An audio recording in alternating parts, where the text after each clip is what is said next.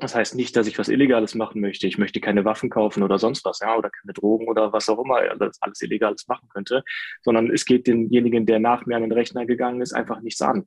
Ne? Und das ist Privacy. Das, äh, das darf halt nicht passieren, dass so eine Chatkontrolle, wie die EU das jetzt gerade plant, äh, einfach so kommt und die, die Menschen pauschal einfach überwachen lässt. Ja.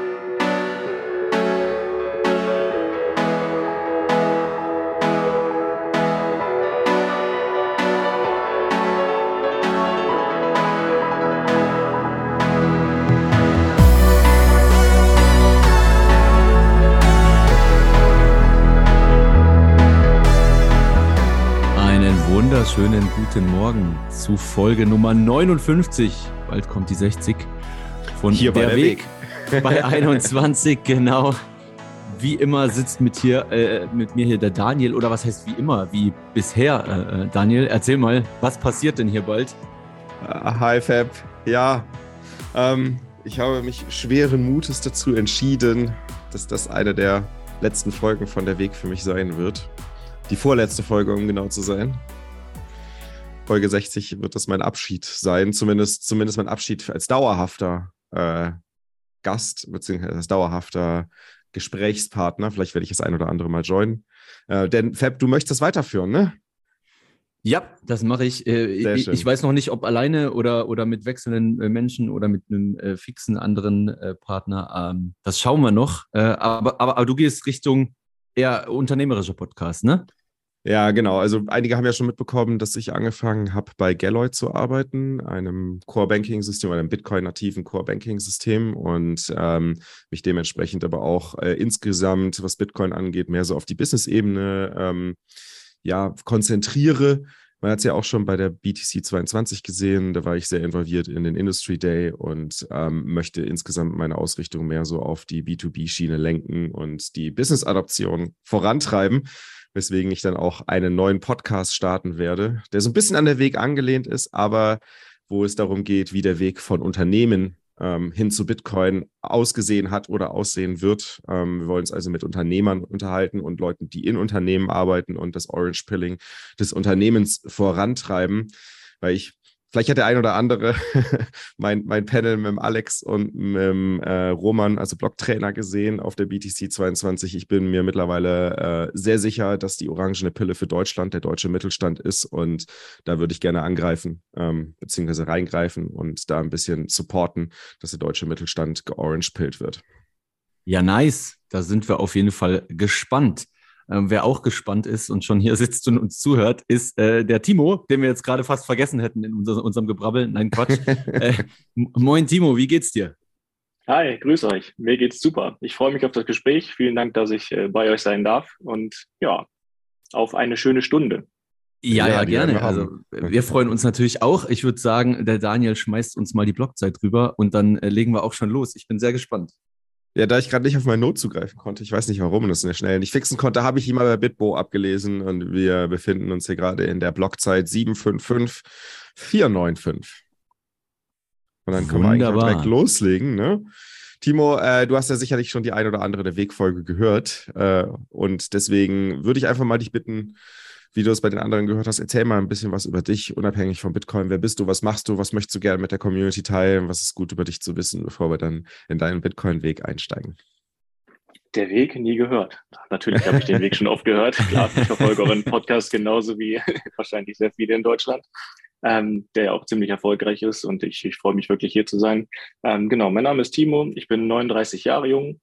Ähm, ich habe äh, Frau und Kind, ein kleines Häuschen, und ähm, bin Informatiker, äh, kein Anwendungsentwickler, leider, denn das würde im Bitcoin-Space wahrscheinlich äh, einige Stellen äh, ja, äh, bringen, die mich äh, dazu mhm. bewegen würden, äh, in diesen Space mit einzudringen, auch beruflich. Aber leider kann ich das nicht, weil ich Systemintegrator bin. Das heißt, äh, im Endeffekt bin ich eigentlich der Zentralisierer. Also ich sorge dafür, dass äh, äh Rechenzentren richtig laufen, äh, dass äh, die Server richtig betreut werden, dass die Leute in Citrix arbeiten können, mit Gruppenrichtlinien, Domänen, Switchen und alles, was halt so dazugehört. Das heißt, ja, also mein jetziger Beruf ist halt äh, Zentralisierung, also quasi genau das Gegenteil von dem, wofür wir eigentlich gerade hier sind. ich meine, das ist ja bei manchen Systemen auch okay, aber da kommt mir jetzt gerade der Gedanke, du könntest ja eigentlich im, im, im Mining-Space damit äh, sicher arbeiten, oder? Ich meine, da brauchst du das ja auch.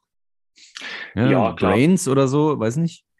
Ja, ja, Mining Space ist natürlich auf jeden Fall auch interessant, ähm, nur in Deutschland halt nicht, ne? weil die Strompreise hier so hoch sind das und stimmt äh, natürlich, ja, klar. die Politik gerade dafür sorgt, dass das auf jeden Fall nicht besser wird, aber da kommen wir bestimmt später noch zu. Mhm. ähm, deswegen, das ist halt, ja, äh, eine sicherlich schöne Idee, äh, nur in Deutschland wahrscheinlich nicht so einfach zu realisieren und mit äh, Familie, die man hier hat, Freunde und so weiter, äh, möchte man natürlich auch erstmal oder ich zumindest jetzt nicht unbedingt auswandern, wobei das auf jeden mhm. Fall immer noch äh, ein Gedanke ist, mit dem ich auch sehr oft spiele, äh, wenn ich mhm. ehrlich bin. Ähm, aber ja, man versucht natürlich äh, erstmal Deutschland zu retten und äh, ja, hofft genau. natürlich, dass es hier weitergeht. Exakt, das, das sprechen Daniel Mission, und ich ja auch.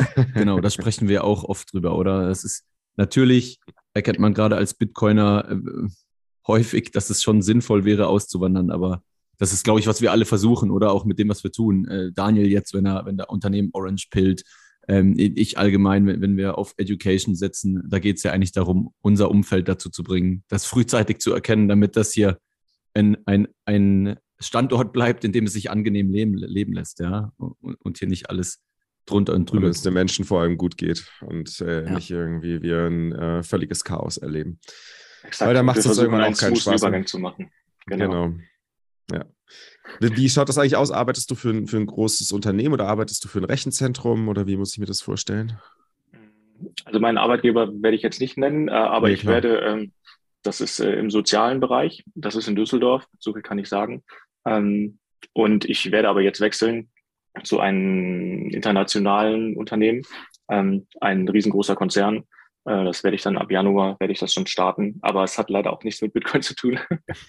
also wenn man da so tief drin ist im Rabbit Hole und als Maxi, so würde ich mich jetzt mal betiteln, äh, schon sich länger damit befasst, dann ähm, erwartet man eigentlich, dass man so in diesem Space arbeitet und ich würde mir es auch wirklich wünschen. Aber wie das halt immer so ist, ähm, ich habe eine äh, Entscheidung getroffen 2016 und äh, ein kleines Häuschen gekauft und somit ist man halt auch äh, ja gehaltlich äh, so fixiert oder so gebunden, dass man eine gewisse Einnahme haben muss im Monat, äh, um diese diesen Schuldenberg, also den den Short, den ich mit dem Euro eingegangen bin, irgendwie zu bezahlen.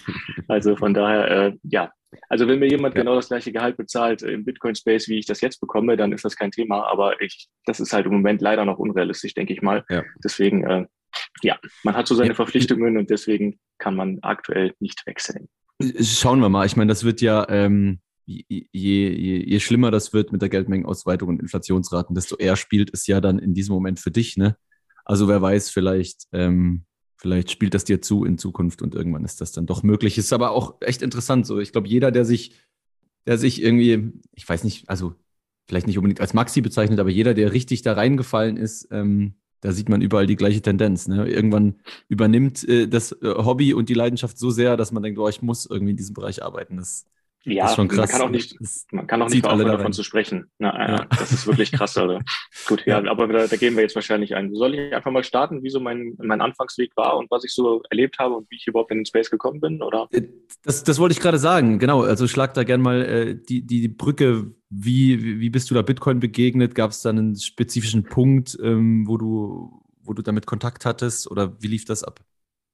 Ich werde es euch detailliert erklären. Also, gerne, gerne. es fing alles an an einem Samstag. Da war ich mit einem Kumpel in einer Therme äh, in Düsseldorf und ja, so ein bisschen relaxen halt, wie man das so macht.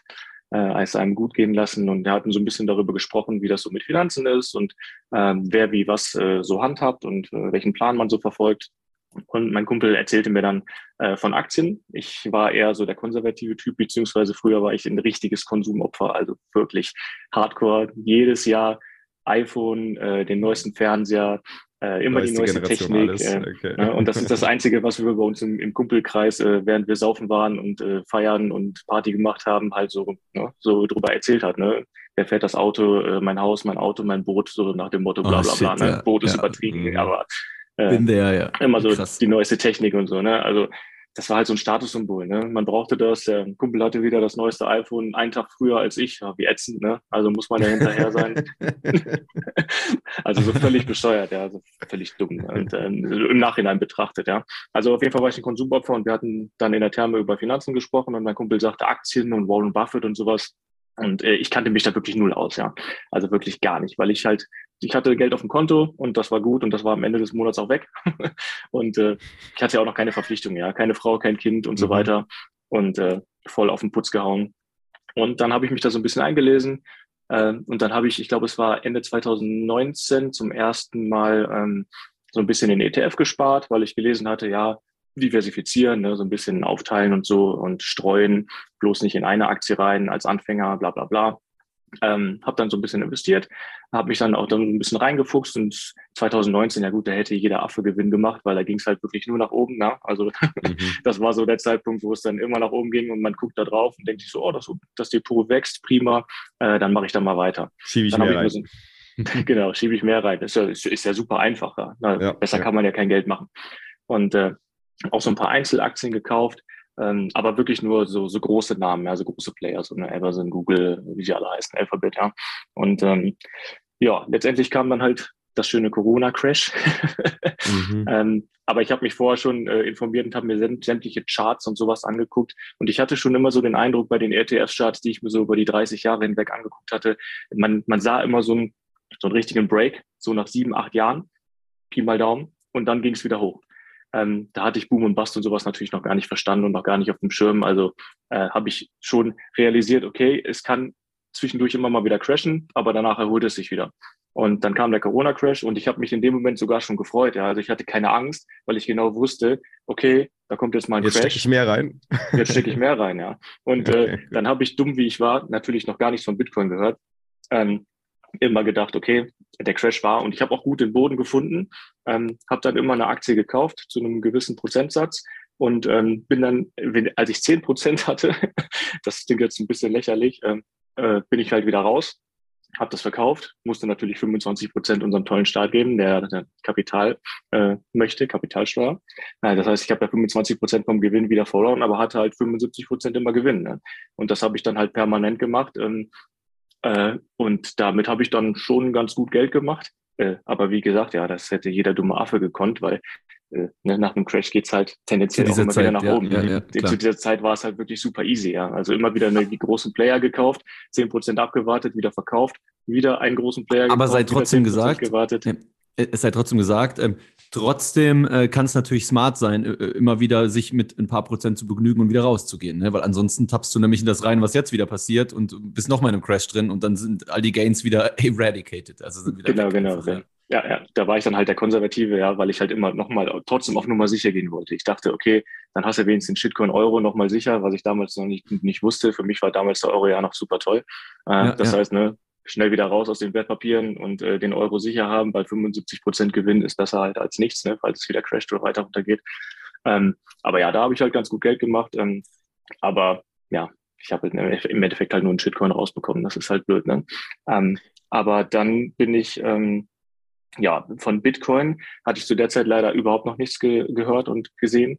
Ähm, da war ich wirklich noch extrem Mainstream. Also ich glaube, man kennt das so, man fährt zur Arbeit, ich pendel halt auch weit zur Arbeit. Ne? Ich äh, arbeite in Düsseldorf, ich sage jetzt nicht, wo ich wohne, aber es sind ungefähr so, ja, ich sag mal, 35 Kilometer.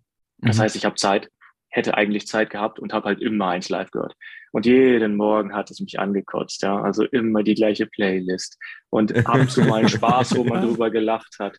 Also sowas richtig Dummes, also richtig Mainstream. Wenn ich jetzt darüber nachdenke, wie viel Zeit ich hätte investieren können in wichtige Dinge, die ich hätte lernen können, unfassbar. Ja. Und ähm, dann äh, hörte ich aber ähm, an einem Morgen, das war dann, glaube ich, Anfang 2021, ähm, dass Elon Musk äh, Bitcoin gekauft hat. Hallo, Herr Neumann hat uns geschrieben. Ihm wäre der Wechsel seines Bitcoin-Sparplananbieters zu kompliziert. Da müsste er ja alles neu installieren. Herr Neumann, das hier sind unsere Wallets oder besser gesagt Ihre. Denn wenn Sie zu uns wechseln, erhalten Sie zusätzlich zu Ihrer Wallet einen Überweisungszweck. Im Online-Banking dann alten Dauerauftrag raus, neuen Pocket Bitcoin Dauerauftrag rein, Überweisungszweck eingeben und die Satz fließen vollautomatisch, ganz von alleine. Einfacher geht's nicht. Bitcoin-Sparplan von Pocket Bitcoin bis zum Tod von Fiat für nur 1,5%. Jetzt wechseln unter pocketbitcoin.com-21. Auf so, 1 Live. Das kam auf ein Schlag, genau. Da bin ich Siehst du, da musst du doch dankbar sein. Auch wenn das ein scheiß Programm war, aber. genau, genau. Und da dachte ich nur, ja, dieser Vollidiot, ja, das ist dieses typische, jetzt kauft er da irgend, irgend so eine Kryptowährung, die bald eh wieder crashen wird und dieses äh, ja, Drogengeld, wie es halt diesen ganzen Mainstream-Bullshit, diesen ja, ganzen mhm. Fat, ja, der ist bei mir im Kopf abgegangen und ich dachte nur, weil ich mich noch nie damit beschäftigt habe, dieser Idiot, ja. Aber gut, mhm. ich habe eh noch nie viel von dem gehalten, also aber dann dachte ich mir so, hm, okay, ich meine, so ganz blöd kann er nicht sein. Ja, er hat Tesla aufgebaut und so weiter. Also ein bisschen smart muss er schon sein. Also beschäftige dich mal mit, guck dir mal an, was Bitcoin ist. Ähm, okay. Ich hatte tatsächlich auch schon mal 2016 einen Berührungspunkt mit Bitcoin, weil ich auch wieder Mainstream-Fernsehen geguckt habe, was ich jetzt nicht mehr tue. Aber früher habe ich Galileo geguckt. Und mhm. das weiß ich noch genau. Da hatte ich mit meiner damaligen Freundin ähm, habe ich äh, zusammen Galileo geguckt und da war so ein langhaariger Typ. Ein Geldexperte. Äh, groß, ja, ja, das, äh, in, so eine, in, so eine, in so einem Großraumbüro mit ganz vielen Monitoren und nur Charts und so. Damit habe ich das ja alles noch nicht verstanden.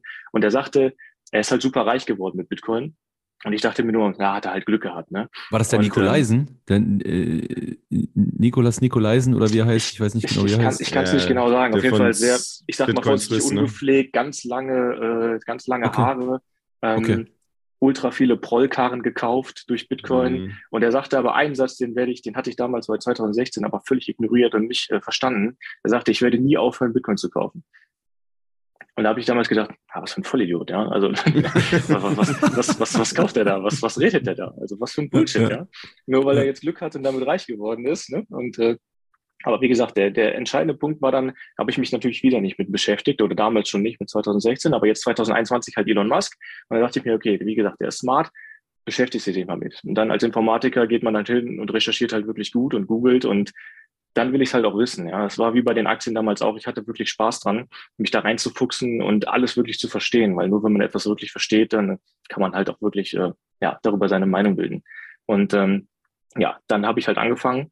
Äh, dann bin ich sehr sehr schnell auf irgendeinen so österreichischen Trottel gekommen, der so ein bisschen Scam-Produkte an den Mann bringt. Kitesurf-Basketballer. Genau. ja, ja, genau so einer. Ähm, das technische Wissen, was er hat bezüglich Bitcoin, ähm, ja, ist, äh, solide, ist, schon okay gewesen, ne, ist solide. Das, äh, das habe ich mir dann auch angetan und von dem habe ich tatsächlich auch einiges gelernt. Ähm, trotzdem war er mir so ein bisschen suspekt, ja. Und dann bin ich über auf den Blocktrainer, mhm. auf den Roman gekommen und dann ging es halt ab. Ähm, weil der halt auch wichtige Dinge direkt von der Pike auf, also vom Ground auf erklärt hat, was Geld ist ne, und so weiter. Und ähm, mhm. da habe ich mich dann wirklich für interessiert. Und das fand ich dann extrem spannend. Und dann ähm, habe ich halt äh, mir den Bitcoin-Standard gekauft. Ähm, dann habe ich das Geldsystem schon mal verstanden. Ähm, das hat bei mir aber noch nicht ausgewirkt, dass ich die ganze Welt verstehe. Also ähm, aus technischer Sicht äh, war Bitcoin natürlich jetzt für mich nichts Neues, ne? Kryptographie, Verschlüsselung und so weiter, die ganzen kleinen Zahnrädchen, die perfekt ineinander übergreifen. Aber das, die eigentliche Revolution ist ja äh, das Difficulty Adjustment, also die Schwierigkeitsanpassung. Das ist halt das, äh, das Mindblowing, ja, weil das halt in die physische Welt die Schnittstelle bietet. Ne? Das ist halt die das, Geheimzutat, ja. Exakt, exakt. Ne? Das war halt für mich als Informatiker auch nochmal quasi neu, weil ähm, ne, normalerweise bleibe ich in der Welt der Informationen. Und mhm. äh, das war dann halt wirklich so, puh, das hat dann halt so dieses Mindblowing ausge, äh, ausgedrückt. Und äh, ja, da habe ich dann wirklich verstanden, okay, das ist, das ist was ganz Großes. Und da hatte ich auch schon verstanden. Hat der Roman ähm, dir dabei dass, geholfen, das zu verstehen, oder hast du das über andere Wege ähm, herausgefunden? Mm, also das Difficulty Adjustment ähm, habe ich mir erstmal im Code angeguckt. Ich, ich weiß, ich bin kein Anwendungsentwickler, aber so ein bisschen programmieren kann ich natürlich mhm. schon. Ähm, und ähm, ja, das habe ich da schon verstanden, aber durch Roman halt auch nochmal so, naja, mit dem Begriff Zeit und Energie und sowas halt nochmal so ein bisschen mhm. komplexer kennenlernen dürfen. Mhm. Und das war dann halt schon wirklich sehr, sehr interessant, ja. Mhm. Und ja, durch Roman, der Roman sagte in einem Nebensatz dann äh, etwas ganz Wichtiges für mich.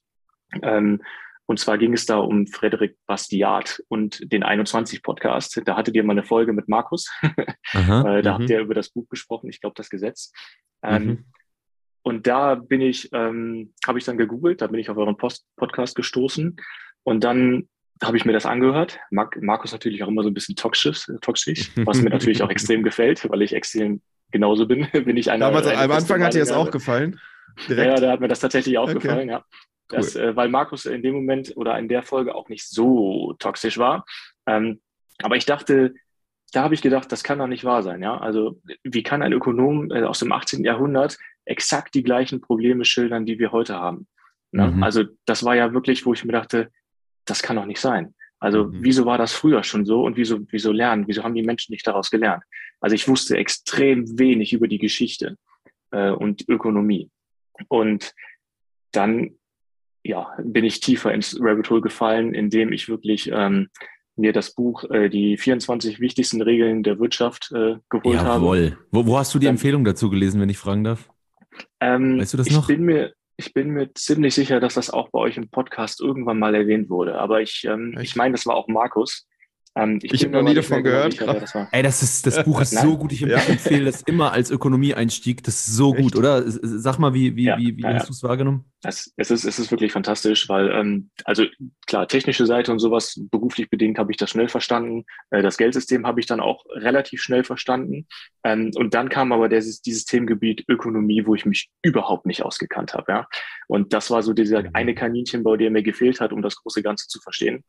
Und dann das mit dem zerbrochenen Fenster ähm, war dann ziemlich früh im Buch, wurde das dann halt erklärt, aber dann kamen halt auch ganz viele Analogien und Beispiele. Und ich bin so ein Mensch, ich muss Beispiele aus der Realität haben. Und mhm. dieses trockene Theorielesen ist ganz schön, aber es müssen dazu Beispiele sein, ja, also Analogien halt. Ne? Mhm. Ähm, genauso wie äh, ja, Steuern sind Raub wäre jetzt ein bisschen toxisch für den Weg und die Leute, die zuhören, die ich nicht direkt verlieren möchte.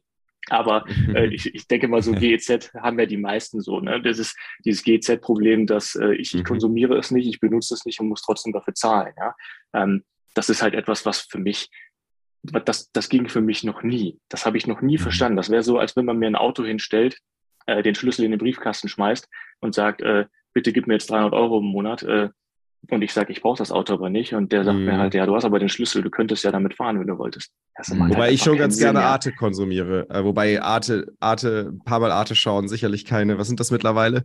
50 Euro im Quartal oder sowas oder 60 Euro im Quartal wert ist, das ist schon heftig. Ja, ja das, ja. Ist, das ist ja auch okay. Ich meine, wenn du das konsumierst und dafür äh, bezahlst, bin ich ja bei dir, ja, dann, mhm. dann okay. Aber ich benutze es halt wirklich überhaupt nicht. Ich gucke nichts, mhm. ich konsumiere nichts davon. Und dann ist es halt für mich, äh, ja, das ist ein bisschen schwierig zu argumentieren. Aber nochmal, um mhm. zurückzukommen auf das Buch, also Analogien und so sind super wichtig und dieses Buch erklärt halt sehr, sehr viel auf Analogien und Beispielen. Und ich weiß noch ganz genau, dass es einen Moment gab ähm, mit einer Analogie und auf einmal, es war wie so ein Feuerwerk im Kopf. Ja? Auf einmal platzte Hat so. sich alles zusammengefügt. Alle, alle Synapsen ja. miteinander. Ich hatte Tränen in den Augen vor Glück. Ich, hab mhm. die, ich, hatte, ich hatte Gänsehaut am ganzen Körper mhm. und auf einmal Ach, verstehst du die Welt. Auf einmal denkst du dir so, boah, fuck, wo bist du hier war drin? Das, war, das, ich auch war, das so eine, war das so eine Art Erkenntnis, wie von wegen der Markt regelt am Endeffekt, im Endeffekt Exakt, exakt, okay, ja. ja das, sofort. Ja. Intervenismus mhm, ist das Problem, staatlicher mhm. Eingriff in den freien Markt ist das Problem. Krass, das ähm, hatte ich auch. Das ist wie so eine religiöse sofort. Eingebung auf einmal, ne? Es ist wie so eine ja. religiöse, also wie, wie wenn andere beschreiben, sie sind auf Jesus getroffen, so ungefähr stelle ich mir das, das vor, weil ich hatte auch so, so eine Brain Explosion und Gänsehaut und und konnte, bin zwei Stunden sicherlich nicht mehr klargekommen irgendwie. Ja, ja, ja, ich konnte ja nicht mehr. Das war so Freuden und so, so ein Feuerwerk an Gefühlen und Emotionen, die ich auf einmal wow. hatte. Äh, Wahnsinn, ja. Also, also ich musste sofort googeln, wer hat Matrix gemacht. Äh, wer hat Don't Look Up von Netflix gemacht? Ja, ich musste das wissen, weil was für ein genialer Mensch, ja. Also ich bin mhm. mir ziemlich sicher, dass er die Welt genauso versteht, ja, und dass er auch aufgewacht ja. ist und nicht mehr in seinem äh, äh, Schlummerschlaf äh, quasi äh, ja, indoktriniert wird über äh, Leitmedien, um das mal vorsichtig zu, zu sagen. Ja? Also mhm. Wahnsinn. Also auf einmal versteht man die Welt und man denkt sofort, okay, es gibt, es gibt zwei Institutionen, es gibt einmal Zwang und Gewalt und es gibt einmal den freien Markt, der auf freiwilligem Handel und äh, Miteinander aus ist. Wahnsinn. Also sofort. Es war mir sofort klar und in dem Moment, Krass. aber da muss man erstmal rauskommen aus dieser Schiene, ja. Weil mhm. vorher habe ich das alles nicht verstanden. Ich, mhm. ich habe auch das Geld verstanden und eigentlich ist es ja schon unlogisch, weil wenn man das Geld versteht, müsste man eigentlich auch schon verstehen, wer das halt rausgibt, wer, wer für Währungen es, verantwortlich es, ist und so, aber nicht so ganz. Ja, die Ökonomie und Wirtschaft hat mir da schon noch gefehlt. Finde ich sehr interessant, Daniel. Vielleicht müssen wir mal so einen Chart machen. Ne? Man sagt ja eh immer diese ganz vielen verschiedenen Themenbereiche von Bitcoin, ne? die es anschneidet. Philosophie, mhm. Ökonomie, Geldsystem, bla bla. Vielleicht kann man wirklich das so über einen Kamm scheren, dass man sagt, eine Person muss häufig mindestens zwei oder drei dieser Bereiche grundlegend verstanden haben und dann macht es Peng, oder? Und, und, und dann kommt auch noch der Rest. So. Mhm. Vielleicht, vielleicht ist das so. Nochmal ganz kurz für die, für die ähm, Zuhörer, vielleicht, weil, also ist auch mir persönlich ein Anliegen, weil ich finde das wirklich super, das Buch. Ähm, die 24 wichtigsten Regeln der Wirtschaft von Henry Hazlitt ist, glaube ich, beim Finanzbuchverlag erschienen. Ähm, hat mir wirklich auch so den letzten Kern dieser ich sag mal in Anführungsstrichen, ähm, linken Ansicht oder aber wir müssen doch hier helfen, aber wir müssen mhm. doch dies tun, ausgetrieben. interventionieren. Im Sinn, genau, im, im Sinne dessen, dass es wirklich anhand, wie Timo gesagt hatte, von wirklich guten Beispielen erklärt, ja, aber wenn ich das mache, was sind denn die Opportunitätskosten davon? Ne? Das heißt, wenn ich irgendjemandem für irgendwas Geld zuspiele oder ihm irgendeine Leistung gebe, wem nehme ich das wie weg? Ja, und dann wird einem das rasant schnell klar, ähm, dass, dass man dadurch eine Spirale schafft, die sich nicht mehr aufhalten lässt. Ja. Wie hast, wie, wie, wie hast du das wahrgenommen ähm, bezüglich diesem, äh, diesem, diesem Effekt, toxisch zu werden? Würdest du sagen, ähm, dass das quasi to die Toxicity gegenüber vor allem denjenigen, die Interventionismus wünschen, dass die vor allem nach diesem Aha-Effekt irgendwie stärker geworden ist bei dir? Ähm, auf jeden Fall, weil man sich halt mehr damit beschäftigt. Ne? Und ähm, das war schon immer was, mir war Politik früher wirklich absolut scheißegal, ja. Also mhm. ich kann euch gar nicht sagen, wie sehr mich das nicht interessiert hatte. Diese Anzugträger, die da mit ihren komischen Floskeln und Euphemismen, was ich früher noch nicht wusste, dass es Euphemismen sind, ähm, äh, quasi äh, irgendwelche ähm, ja, Reden schwingen, äh, das war mhm. ultra langweilig für mich.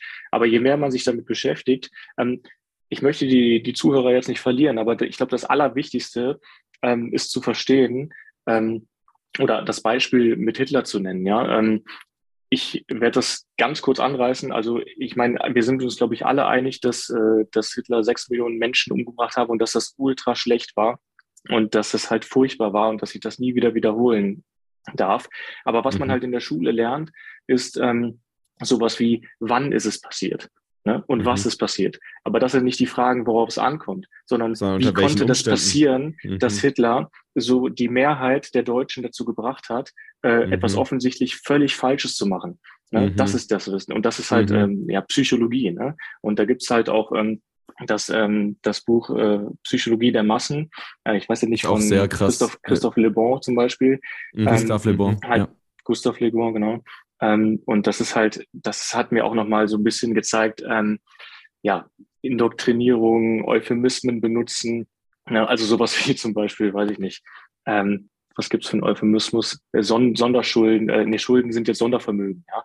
ja also ja. was ist das für Exakt Quatsch? Solche? Sachen sind also, das, ja. Genau, ne? Oder Steuern zum Beispiel auch, ja, es sind Zwangsabgaben. Warum sagen, warum nennen sie es Steuern? Ja, weil jeder an ein Schiff denkt, wo jemand steht und das Steuer in der Hand hat. So nach dem Motto, ne, es, es muss irgendwie gelenkt werden oder so. Ne? Es muss jemand, äh, es muss jemand geben, der, der sich gut auskennt oder so. Ne? Das sind halt alles mhm. Euphemismen, die die Politik äh, oder die Staaten benutzen, ähm, um gewisse Dinge mh, hm, ja, zu verharmlichen, so durch die Blume zu sprechen. Ne? Und das ist halt etwas, was man, was man lernen kann. Es gibt halt so, äh, ich glaube, es sind so drei Experimente oder so, äh, die man gemacht hat, äh, das Milgram-Experiment zum Beispiel und sowas, ne, wenn man sich die wirklich mal, wenn man danach googelt, ähm, dann und die sich mal wirklich durchliest und wirklich versteht, äh, wie das passiert bei den Menschen, ähm, dann ist man auch immun dagegen. Und das kann ich eigentlich nur jedem empfehlen, also ein bisschen in die Psychologie reinzugehen und zu verstehen, wie Hitler das zum Beispiel geschafft hat, so mhm. viele Menschen auf die schlechte Seite zu holen oder einfach, dass die Massen auch einfach mitmachen. Ja? Ähm, also da gibt es, wie gesagt, so drei Experimente, die sind wirklich sehr, sehr wichtig. Ähm, und das Milgram-Experiment oder zum Beispiel auch der deutsche Film Die Welle, glaube ich, heißt. Weiß mhm. nicht, ob, ob, ihr die mhm. kennt. Ja, da ja. wird das auch so ein bisschen mit mhm. einem Spielfilm erläutert, wie die Massen so funktionieren und warum alle auf einmal mitmachen, obwohl es vielleicht sogar falsch ist, weil sie gar keine eigene Meinung haben und einfach mitmachen oder irgendwie sowas halt. Ne? Ja. Ähm, oder sich nicht trauen, aus der Masse heraus eine andere Meinung zu bilden. Ähm, ja, vielleicht noch ganz kurz zwei kleine Satz zu, äh, von mir dazu, äh, was ich eben extrem interessant finde. Du hast das äh, mit der, mit der Nazi-Zeit gerade angesprochen. Und heute hört man ganz oft bei ganz vielen Dingen ähm, ähm, irgendwelche Aussagen, irgendwelche Meinungen sind demokratiegefährdend. Ne? Und das finde ich halt extrem interessant, weil das ist genau das, wie es wirklich sein sollte, umgekehrt. Ne? Weil genau da, das macht ja eine Demokratie aus und das muss eine, dem muss auch eine Demokratie standhalten können, dass jeder sagen kann, was er sagen möchte. Und wenn das irgendwie eine, eine irgendwie rechtsradikale Meinung oder irgendwas ist, ja, dann sollen die ruhig alle verpönen, aber er muss das sagen dürfen. Das ist extrem wichtig, weil wenn ich mhm. anfange, dass er das nicht mehr sagen darf, dann gehe ich irgendwann noch ein Schrittchen weiter und er darf das auch nicht mehr sagen und das darf er vielleicht auch nicht mehr sagen und irgendwann darfst du zum Beispiel den Staat nicht mehr kritisieren, ja. Und da laufen wir gerade hin. Deswegen finde ich das so extrem witzig, dass, dass diese Aussage, ne, diese, diese Treffen oder diese Aussagen sind demokratiegefährdend das ist so ein absurdes Wortspiel, was, was es genau ins Gegenteil von dem verkehrt, was irgendwie in der Realität der Fall ist. Ne? Und, und, und, und, und das nimmt gerade Fahrt auf. Und ich, ich glaube, das müssen sich alle bewusst äh, sein. Jeder muss alles sagen dürfen. Und wenn ich noch so gegen das bin, was diese Person sagt oder wofür sie eine Demonstration organisiert, ja, egal wie dagegen ich bin, das muss immer stattfinden dürfen. Wenn das nicht mehr der Fall ist, dann ist die Demokratie gefährdet, ja, und das passiert jetzt gerade. Das ist, ich finde das schon super, super gefährlich, die Tendenzen, die es da bei uns gibt. Auf jeden Fall. Ja, Meinungsfreiheit ist so das Wichtigste und äh, Freiheit generell. Ja. Also ähm, man, man muss immer seine Meinung äußern dürfen und es darf keine Zensur stattfinden und Privacy und sowas ist halt auch extremst wichtig. Ich habe zum Beispiel auch ein Smartphone mit äh, Graphene OS, um auf das mhm. Thema Privacy zu kommen. Ähm, weil ich halt einfach, ähm, ich nenne es immer so ein bisschen so wie früher in der, in der, in der Bücherei, ja. Ich bin schon alt, ja. Ich war früher in der Bücherei und da stand ein Rechner, da konnte man ein bisschen im Internet surfen. Ähm, und viele konnten da im Internet surfen. Und wenn man da dran war und, äh, weiß ich nicht, auf Ebay irgendwas gesurft hat oder in seine Mails geguckt hat und man hat den Platz verlassen, hat man ja auch nicht alles offen gelassen, ja. Ähm, mhm. Damit der Nächste dann gucken kann, was du da alles gemacht hast. Das heißt nicht, dass ich was Illegales machen möchte. Ich möchte keine Waffen kaufen oder sonst was, ja, oder keine Drogen oder was auch immer alles, alles Illegales machen könnte, sondern es geht denjenigen, der nach mir an den Rechner gegangen ist, einfach nichts an. Ne? Und das ist Privacy. Und äh, das, äh, das darf halt nicht passieren, dass so eine Chatkontrolle, wie die EU das jetzt gerade plant, äh, einfach so kommt und die, die Menschen pauschal einfach überwachen lässt. Ja? Ähm, das geht nicht. Also die bösen Menschen müssen gefunden werden, das ist richtig, aber du kannst ja nicht pauschal einfach 99,9 Prozent, die nichts damit zu tun haben, äh, pauschal einfach permanent überwachen. Ja. Genau. genau. Ja. Und sowas geht halt nicht. Ähm, jetzt habe ich so ein bisschen den Faden verloren. Gehen wir mal wieder zum Preis. äh, genau, also das ist halt auch interessant, ja, Preis und Geld.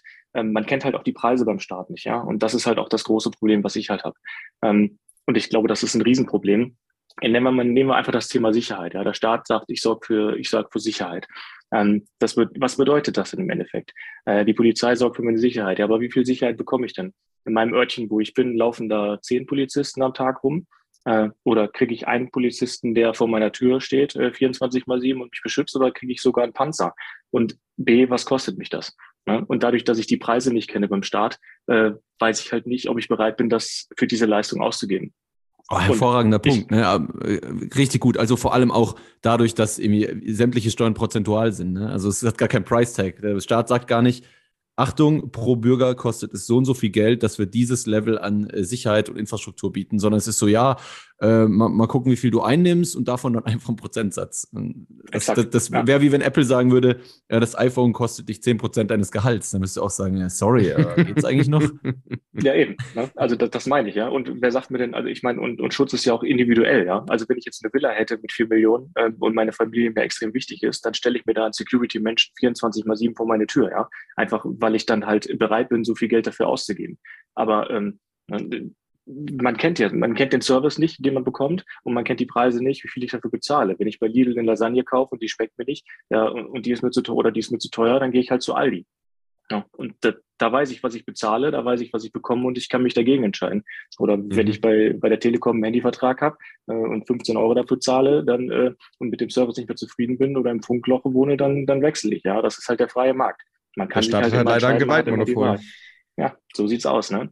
Und mhm. das verstehen aber leider halt auch noch die wenigsten, ja. Und ich bin mir, mhm. ich bin der Meinung, dass wir Menschen, anderen Menschen immer helfen wollen. Und wir sind halt einfach ja. so, ja. Wenn, wenn ein Kind irgendwie im Fluss äh, gerade ertrinkt, dann würden mindestens 95 Prozent der Menschen da reinspringen und versuchen, es zu retten, ja. Und wir wollen einander wir wollen einander helfen, ganz klar. Und, genau. das bringt, bringt mich zu, ne, zu, einer, zu einer Frage, weil das ist ja ähm, vor allem, wenn man so als, als toxischer Maximalist sich mit, mit Normies äh, oder Linksgrünen unterhält, dann ist ja vor allem dann, oder dann kommt schnell bei denen das Gefühl auf, dass wir mit äh, einem marktradikalen Ansicht äh, ja doch eher menschenfeindlich wären. Und ähm, dieses Bild ist, glaube ich, auch, ist, glaube ich, auch schwer wegzubekommen, weil der Markt ist natürlich auch hart. Ne? Also der, die Natur ist hart. Die Natur ist ja, wie ich immer sage, die Natur ist wie der Markt und die Natur ist hart. Genauso ist der Markt halt hart. Aber das heißt ja nicht, dass wir Menschen uns nicht gegenseitig helfen wollen und helfen können weiterhin. Ne? Also das ist irgendwie, als wäre das dann, wird das dann komplett ausgeblendet vom wegen, nur wenn wir jetzt irgendwie eine freie Marktwirtschaft haben, dass dann irgendwie die Schwachen und, und Alten und Kranken irgendwie hinten runterfallen. Das ist ja gar nicht so eigentlich. Ne? Aber das ist halt, ich glaube, das kommt bei vielen Menschen nicht in den, in den Kopf herein, dass auch auch soziales Miteinander dezentral organisiert werden kann und nicht von einer zentralen Instanz irgendwie koordiniert werden muss. Wie siehst du das? Hast du das Punkt. Sorry. Ja, wie, wie hast du das so wahrgenommen, diesen Schwenk? Weil bei dir ist ja noch relativ frisch. Äh, wie hast du diesen, diesen Schwenk so wahrgenommen? Hast du dir am Anfang dann auch so Sorgen gemacht, okay, ähm, geht, das, geht das soziale Verhältnis in der Gesellschaft dadurch durch, durch eine sehr stark marktorientierte äh, Gesellschaft vielleicht auch verloren? Ähm, ja, also die, die Tendenz in der Bevölkerung gerade ist halt nicht wirklich positiv. Ja? Also ähm, man merkt das halt, also, aber um nochmal auf deinen Take von gerade eben zurückzukommen, ähm, ja, ähm, man muss halt Leistung bringen, ja. Das Leben ist nicht automatisch. Also wenn ich mich jetzt hier hinlege auf den Boden und mich beschließe und mich dazu äh, entscheide, einfach nichts mehr zu machen, ähm, dann kann ich, äh, kann ich Glück haben, dass meine Frau mir noch so ein bisschen Essen und Trinken in den Mund schiebt aber irgendwann muss ich halt meinen Arsch hochkriegen und äh, musste wieder dafür sorgen, dass ich, dass ich am Leben bleibe. Ja? Und äh, there is no free lunch, ja. Und jeder muss Leistung bringen und jeder muss gucken, dass er halt äh, arbeitet. Und es gibt halt äh, einen gewissen Prozentsatz in der Bevölkerung, die nicht der Meinung sind, beziehungsweise für die es sich nicht mehr lohnt zu arbeiten. Das ist dann halt wieder diese Preisspirale, ja. Mhm. Nennen wir jetzt einfach mal Kassiererin, Friseure, ohne die jetzt abwertend irgendwie äh, zu bewerten. Ähm, aber das ist halt immer so, ja. Wenn, wenn es sich nicht mehr lohnt, arbeiten zu gehen, weil ich durch Hartz IV und eine Wohnung bezahlt bekomme, äh, äh, ähm, ne, Heizung, äh, Strom, Internet, wahrscheinlich noch einen Fernseher bekomme. Ähm, für diese Menschen, für diese Friseure, wenn die jetzt in Düsseldorf arbeiten und 700 Euro für die Miete zahlen, äh, dann, dann arbeite ich natürlich nicht mehr bis abends um sieben. Ja, es ist ja ganz logisch. Der Mensch handelt. Ne? Ludwig von Mises, absolut empfehlenswertes Buch. Ähm, das, das ist ganz logisch, dass die Menschen dann, die Geringverdiener sind, äh, sich sagen, warum soll ich denn den ganzen Tag buckeln? Ich setze mich zu Hause hin, krieg alles bezahlt und habe womöglich den gleichen, äh, das gleiche Geld im, im Monat übrig, wenn nicht sogar noch mehr. Also es ist ja logisch. Ne? Und dann beginnt wieder die, die ganze andere ähm, äh, Preisspirale. Dann, dann heißt es wieder, ja, wir müssen ja wieder mehr Steuern den Menschen abnehmen, die produktiv sind, und dann wird irgendwann der Mittelstand auch denken, ja, wieso soll ich denn noch arbeiten?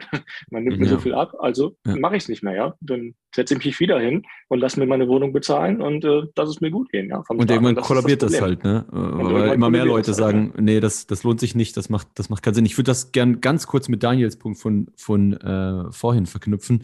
Ähm, mhm.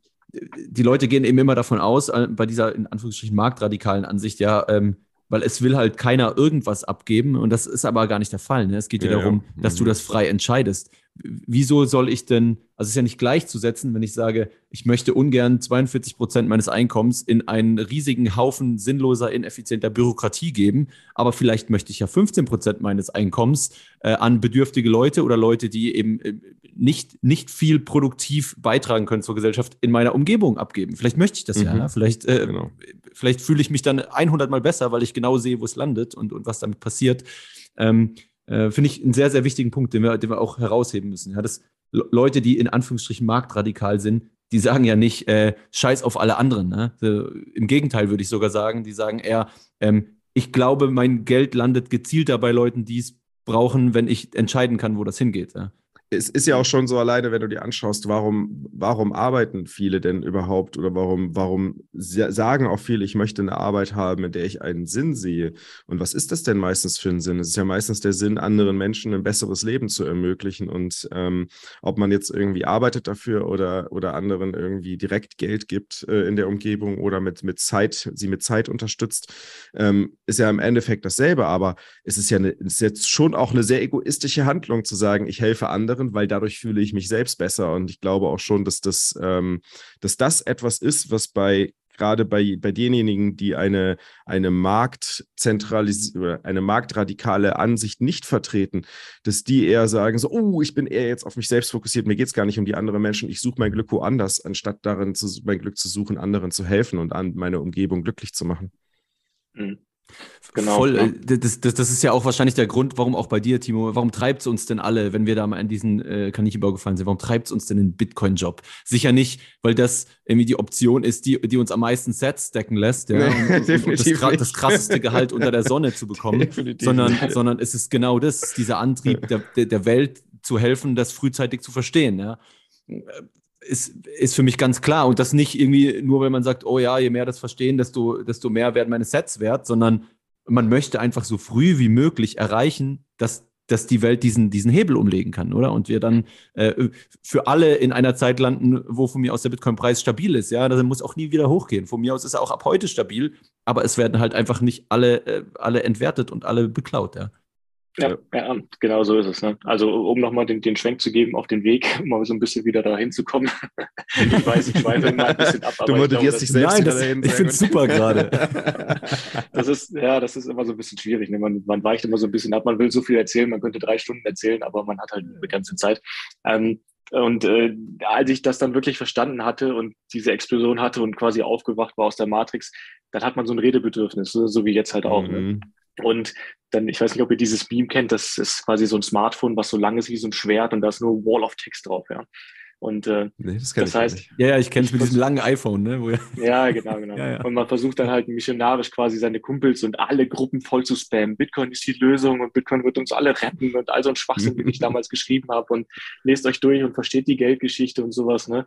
Und ja, damit kriegst du keine Leute georange-pillt. Ja? ja? Also das ist, mhm. das habe ich dann, aber ich glaube, den Fehler macht am Anfang jeder, weil jeder das Redebedürfnis hat und jeder will darüber berichten und am besten jeden zutexten, äh, sogar auf der Straße habe ich versucht und man versucht irgendwie, äh, ja, den Leuten zu erklären, ey, passt auf, guckt euch das gut an.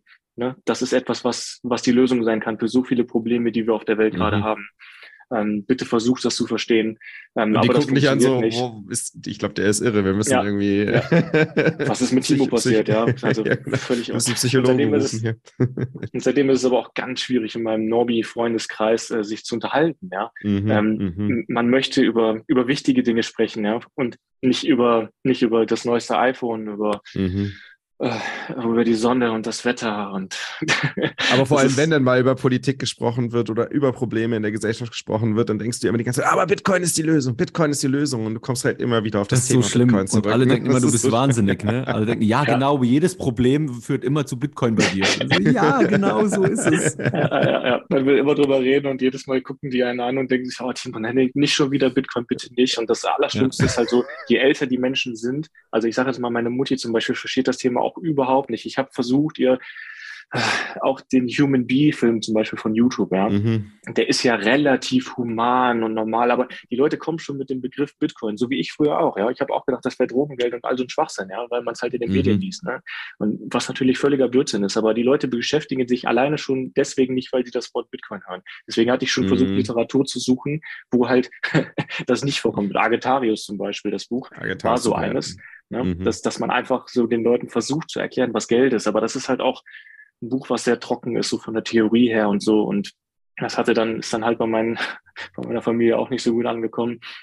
Ähm, es, ist, es ist wirklich schwierig, ja, so ein komplexes Thema, weil man halt in so vielen Bereichen fit sein muss und das verstehen muss, reinzukommen und das dann mhm. wirklich sich damit zu beschäftigen. Ne? Also ich würde mir wünschen, dass es irgendwas gibt, wo man sagt, okay, guck dir das jetzt eine Viertelstunde an und äh, du bist georange-pillt, aber so funktioniert das halt nicht. Ja? Man muss so viel lernen und so viel wissen. Man muss den Proof of Work erbringen. das, ja. das wollte ich gerade fragen. Du hattest vorher eben gesagt, wie du es am Anfang versucht hast und dass du genau so die Leute nicht georange-pillt hast. Was wäre denn jetzt gerade so dein, so dein Ansatz, wie man sie denn orange-pillen kann?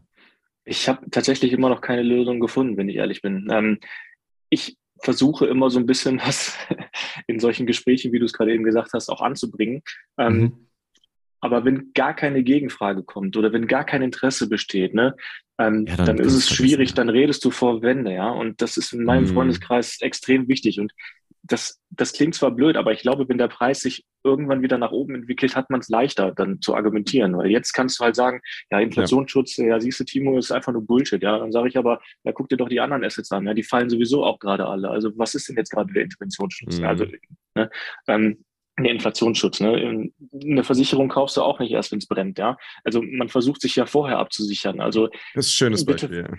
Ja. Ne? Das ist, das ist aber, mhm. das ist so schwierig. Ne?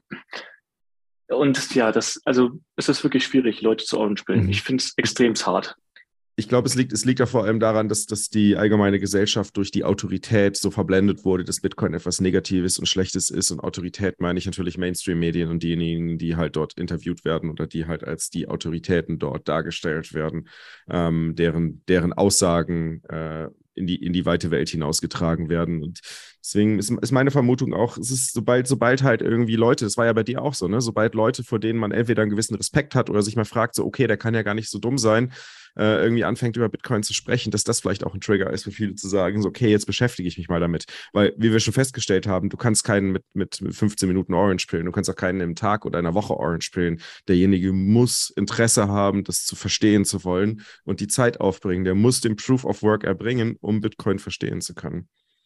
Ja, ja, also man schickt den Leuten dann zum Beispiel, weiß ich nicht, ein Video vom Blogtrainer, der dann halt 40 äh, Minuten da spricht, ja, und dann sagt er mir, boah, ich gucke mir doch jetzt kein Video von 40 Minuten an. Mm, ich so, nee, du, genau. du da, nee, 40 Minuten hast du recht, das reicht nicht, du brauchst mindestens 100 Stunden, um das zu verstehen, nur ansatzweise, ja. ja. Aber da musst du erstmal hinkommen, ja. Deswegen, ich versuche immer so ein bisschen, kauf mal so ein bisschen Sets, einfach mal so ein Gefühl dafür zu bekommen, so 10 Euro, weil Skin in the Game, dann beschäftigt man sich vielleicht ein bisschen mehr damit.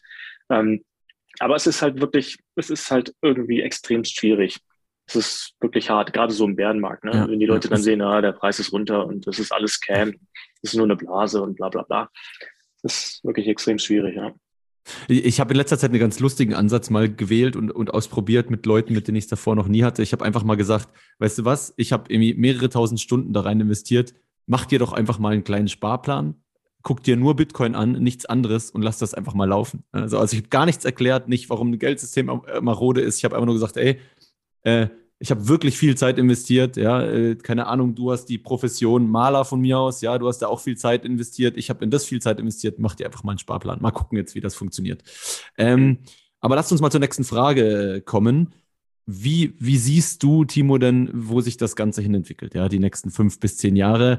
Ähm, sicher in Bezug auf Bitcoin an sich und als System und siehst du da schon bereits einen Übergang und vielleicht, wenn du möchtest, auch in Bezug auf dich und, und deine Profession?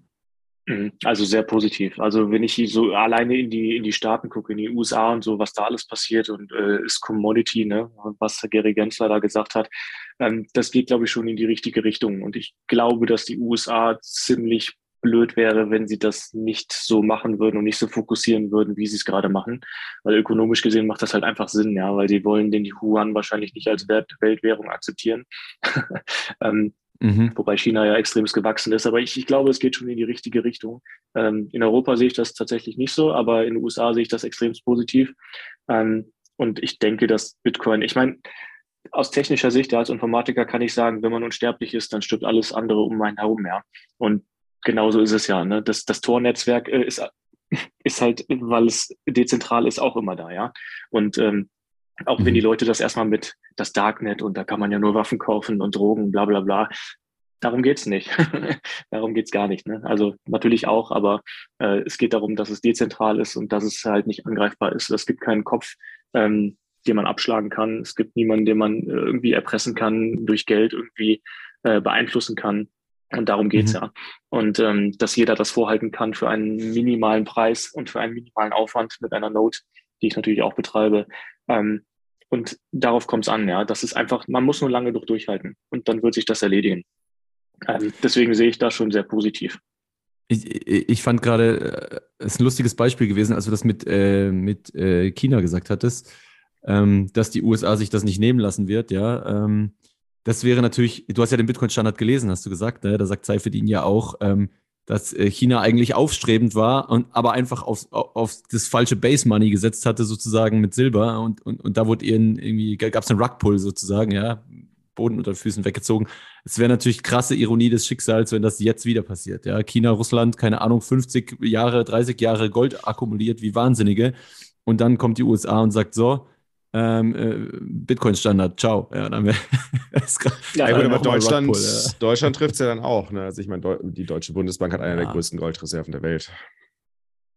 Das ja, stimmt. das in Deutschland glaube ich das auch, im Gegensatz zu USA, ja. das wollte ich gerade sagen. Das wollte ich gerade sagen. Ja, die USA hat scheinbar am meisten Gold. Äh, es darf ja niemand auditieren oder reinschauen. Ja, bin ich mal gespannt, wenn die dir mal die Karten offenlegen, ob da nicht jetzt ein paar Bitboxen drin liegen mittlerweile stattdessen. Mhm. Das glaube ich auch. Ja. Okay, ja, also ja, in, ansonsten sehe ich es aber, wie gesagt, positiv. Ja. Also das, man sieht ja auch die Meetups und sowas. Ne? Ihr leistet fantastische Arbeit. Äh, ich war jetzt auch schon auf zwei Meetups. Wir machen gar nichts. Obwohl ich Wir machen gar nichts. Die Community macht das alles. das ist halt extrem positiv. Ja. Also nochmal vielen Dank cool. dafür. Und äh, ich habe halt nicht so viel Zeit. Ich war auf zwei Meetups in Düsseldorf zum Beispiel und es ist einfach nur fantastisch. Ja. Also die Leute da, man ist sofort auf einer Wellenlänge. Man braucht sich eigentlich mhm. so gut wie gar nicht mehr über Bitcoin unterhalten, es sei denn, da sind neue bei. Ähm, man macht das natürlich trotzdem noch gerne, ähm, aber man ist schon direkt auf einer Wellenlänge. Ja? Man hat die mhm. Welt schon quasi fast verstanden. Ähm, man könnte auch böse sagen, dass man sich in einer Bubble bewegt, aber da bin ich auch so, dass ich, eine Bubble ist ja auch immer, klar, man hat so seine eingeschränkte Welt, aber so sind wir Bitcoiner ja nicht. Ja? Wir, wir, wir prüfen ja äh, jeden Kaninchenbau. Also wir prüfen ja wirklich alles auf der Welt gegen. Und ich, ich gehe halt immer so durch die Welt, wenn mir jemand was erzählt ähm, und ich eine Meinung habe und der mir eine andere Meinung präsentiert, die für mich logischer ist, äh, dann übernehme ich die, ja. Mhm. Ähm, und so sollte man immer durch die Welt gehen. Es gibt so viele Menschen, die festgefahren Absolut. sind und ihre Meinung überhaupt nicht überdenken und meinen, sie sind äh, allwissend und wollen auch gar nichts anderes akzeptieren und hören auch noch nicht mal anderen Leuten zu. Ich meine, ich höre jedem zu, ja, egal ob schwarz-weiß, äh, Anarchist zum Beispiel. Ich, aber ich war früher auch so, ja. Ich habe zum Beispiel äh, Alex Anarcho mal auf einem Podcast gehört. Ich weiß nicht, ob ihr den kennt. Ähm, ja, ja.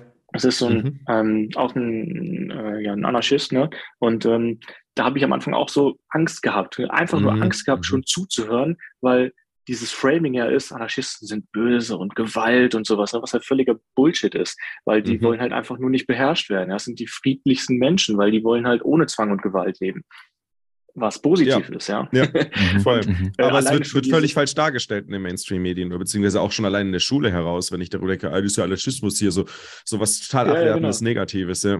Ja, also Chaos und Gewalt, ne? völliger mhm. Blödsinn, ja. Also die, die, sind ja einfach nur ohne Herrschaft und wollen einfach eine friedliche Idee. Aber diese, diese Hemmschwelle, das zu tun, diesen Podcast zu hören, äh, war einfach schon so, boah, drücke ich jetzt da drauf? Soll ich mir das anhören von so einem Menschen? Ne? Ich war ja früher. Ah, das ist interessant, so, aber, aber das, das, das sollte man nicht tun. Ja, man sollte jedem Menschen, egal äh, wie alt er ist, welche Herkunft, welche Religion, sollte man zuhören.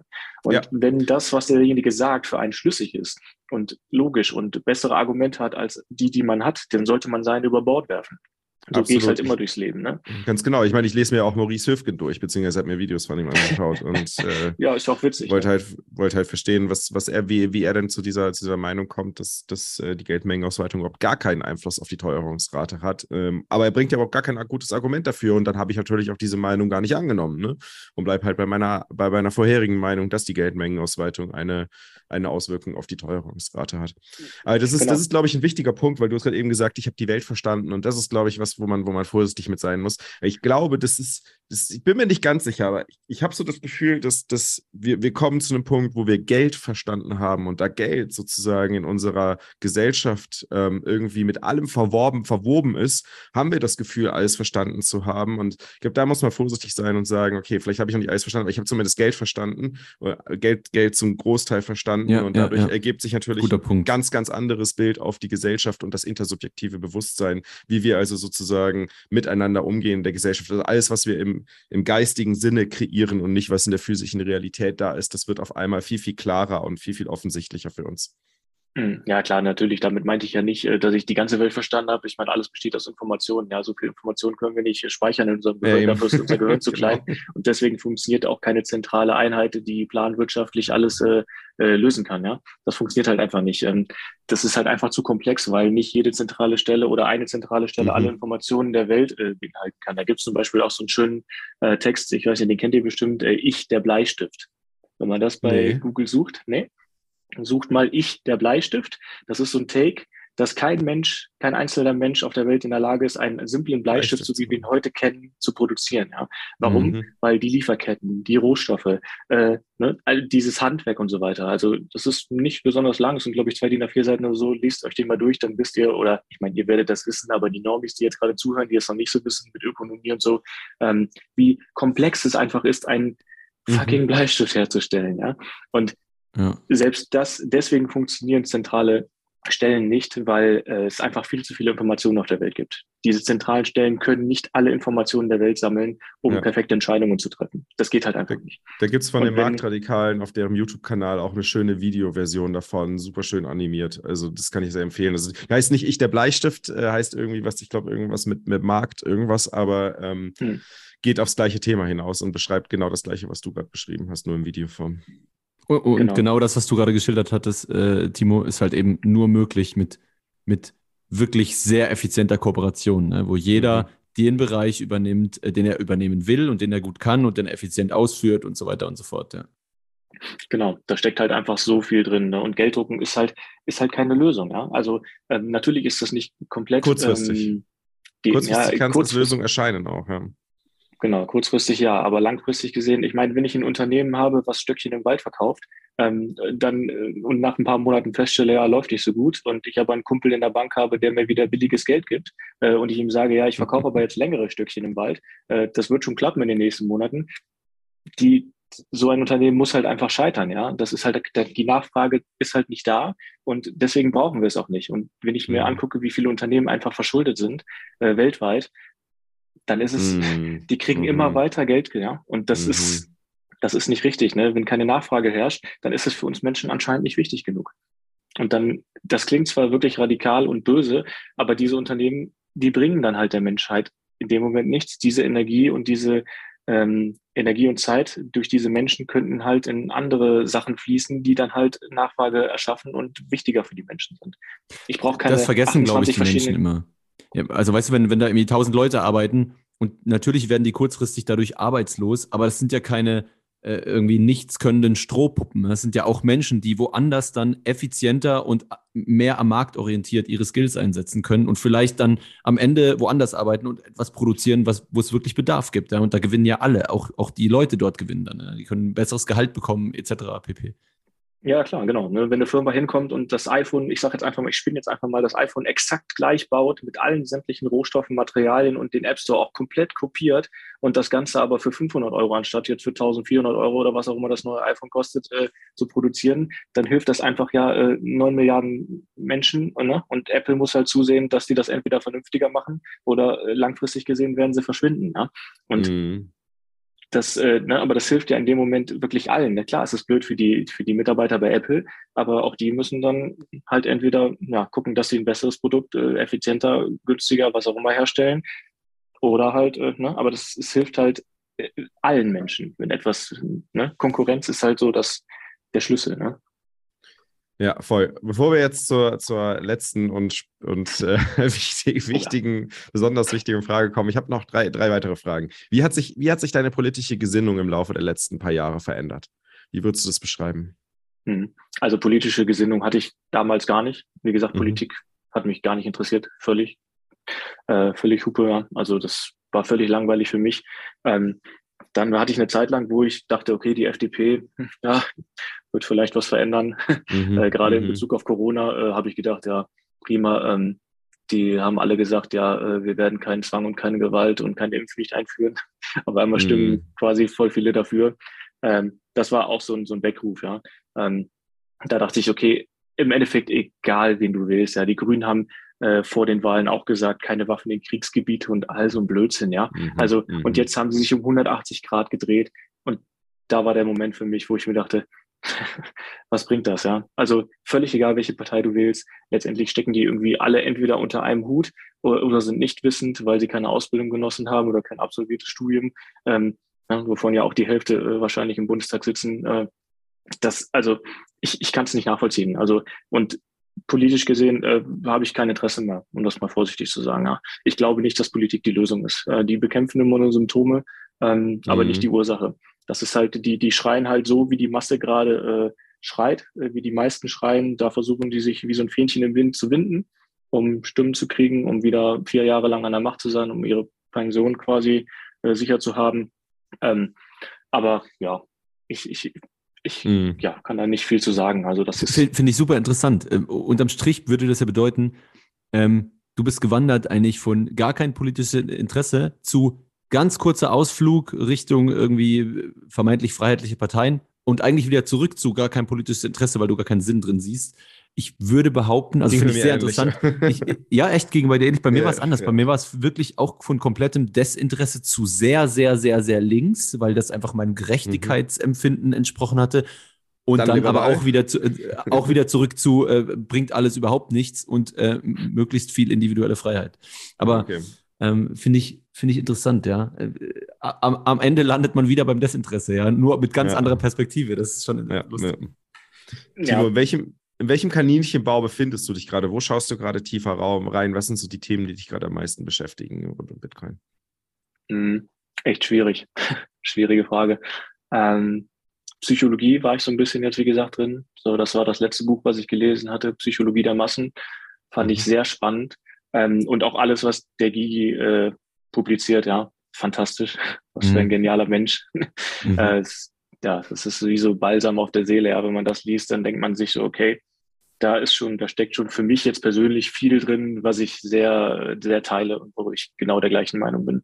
Ähm, das ähm, ja, das ist halt auch etwas, womit ich mich so als Informatiker, der halt sehr logisch, mathematisch und praxiologisch, also Praxiologie zum Beispiel, finde ich auch sehr spannend. Mhm. Aber da kenne ich zum Beispiel auch der Kompass zum lebendigen Leben. Ähm, ich glaube, von Andreas Tietke heißt das. Ähm, das kann ich aber jetzt den Anfängern nicht empfehlen. Ja, das ist wirklich Praxiologie im Endstadium. Das ist wirklich nur mathematisch, logisch und äh, ja, mh, obwohl es keine wertende Theorie ist, nicht jedermanns Sache. Und ich glaube, als Anfänger kann ich das nicht empfehlen. Ja. Ähm, aber das interessiert mich halt gerade so, weil ich da so ein bisschen tiefer reingehen mhm. möchte. Ähm, genau, das ist, äh, was kann ich dann noch so empfehlen oder wo Mining? beschäftige ich mich gerade mit? Mining oder ähm, Lightning, hast du, hast du Note? Ich habe Note, ja. ja. Hast du ja eben gesagt, genau, richtig. Note hast du laufen. Genau, genau. naja, eine Note habe ich. Ähm, okay. Lightning auch, klar, logisch. Als Informatiker ist das, glaube ich, die kleinste Übung. Macht ja auch Spaß. Wollte gerade sagen, das ist bestimmt eine geile Bastelei, die richtig Spaß ja, macht. Ja, ja. genau. Cool. Ähm, Wen würdest du, wenn, wenn, wenn du jetzt eine, eine Instant Orange Pill hättest, äh, wo der Proof of Work übersprungen werden kann mit, wem würdest du die geben wollen? Hm. Ja, ist natürlich auch eine schwierige Frage. Also natürlich sollte man ja, aus logischer Sicht jetzt irgendwelche mächtigen Personen wählen, aber wie auch letztens schon mal sagte, so Joe Biden oder Olaf Scholz, die haben am nächsten Tag eh vergessen, also von daher macht das keinen Sinn. Ähm, also ich würde tatsächlich äh, meine Mutti wählen, weil mir meine Mutti halt sehr am Herzen liegt, ja. Und ich, mhm. ich möchte einfach nicht, dass meine Mutti, äh, sie ist jetzt gerade frisch in die Rente gegangen, ähm, hat da so ihr Polster auf der, äh, auf der Bank, wo sie sich äh, erhofft, dass das in Zukunft halt reichen wird, ähm, ihr Erspartnis. Und ich würde mir wünschen, dass sie es wirklich verstehen würde. Und ähm, mhm. ja, das ist halt so etwas, was mir nahe ist, ja, weil mein Papa ist halt auch früh gestorben, so mit Mitte 50. Und das hat bei mir auch nochmal so einen alarmierenden Weckruf äh, quasi gegeben. Äh, und ja, also ich, ich würde ganz gerne mit einer Mutti Orange pillen, dass sie mir einfach zuhört, ja, und dass sie denkt, mhm. nicht denkt, ja, äh, Timo will immer alles besser wissen und Timo ist super stark am Reden und der quatscht immer viel, aber äh, ja, da steckt halt auch was hinter, weil ich halt auch viel recherchiert habe, ja.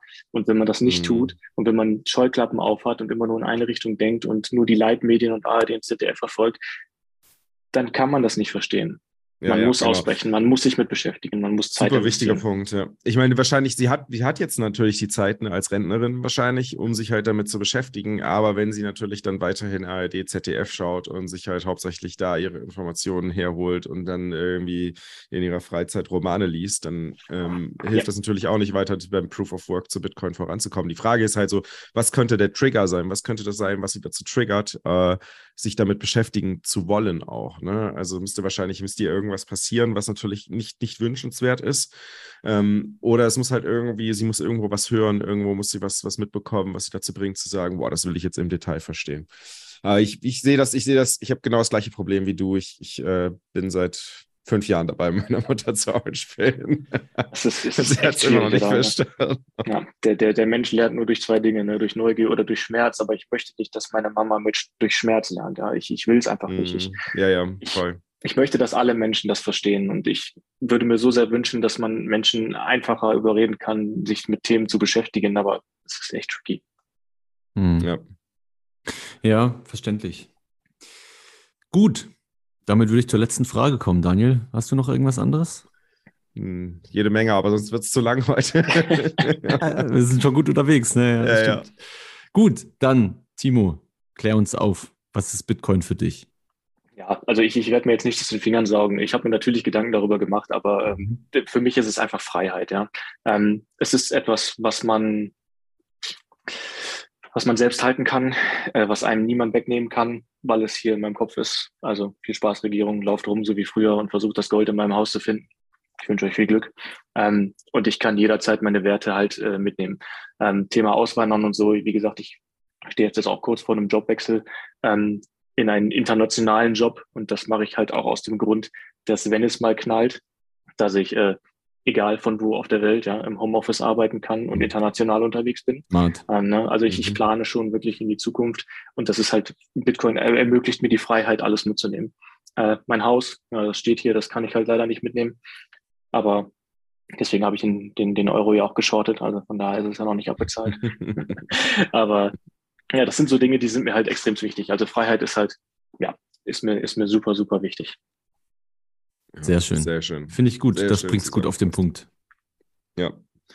Genau. Und wenn ihr das auch so seht, dann ähm, freuen wir uns über Feedback. wenn ihr es nicht so seht, dann freuen wir uns über Kritik. Äh, also kommt gerne auf den Fab und mich zu, beziehungsweise jetzt eher auf den Fab, nicht mehr auf mich. Wobei ich mich natürlich auch freue, Feedback mitzunehmen in den neuen Podcast. Genau, und denkt an Value for Value. Ich mache es zum Beispiel immer so, ich, ich nutze Fountain, lade am Anfang des Monats äh, 10.000 Satz auf Fountain drauf und dann wird gestreamt. Und im nächsten Monat lade ich wieder 10.000 Satz drauf. Ich glaube, das ist eine schöne Sache. Also äh, Value for Value bitte auch an die Musiker, bitte auch an alle anderen Content Creator immer denken bei Value for Value. Das ist eine unglaublich wichtige Sache, äh, die hier entsteht und es ist wirklich einzigartig, was, was hier mit Value for Value entsteht. Aber wir stehen noch in der Anfangsphase. Es ist sicherlich nichts, was wo jemand von leben kann. Es ist halt ein Experiment und ähm, wir würden uns natürlich freuen, wenn dieses Experiment auch in Zukunft erfolgreich sein wird. Genau, ansonsten würde ich sagen, ich wünsche euch allen jetzt ein schönes Wochenende. Äh, war ein tolles Gespräch, hat sehr viel Spaß gemacht. Dir sicherlich auch, Fab, ne? Und ähm, yes. Yes, und äh, dann hören wir uns. Äh, ich bin nochmal dabei nächstes Wochenende. Und äh, genau, bis dahin schon mal eine schöne Woche. Bis dann, ciao. Vielen Dank, Timo. Ciao, ciao. Tschüss. Ciao.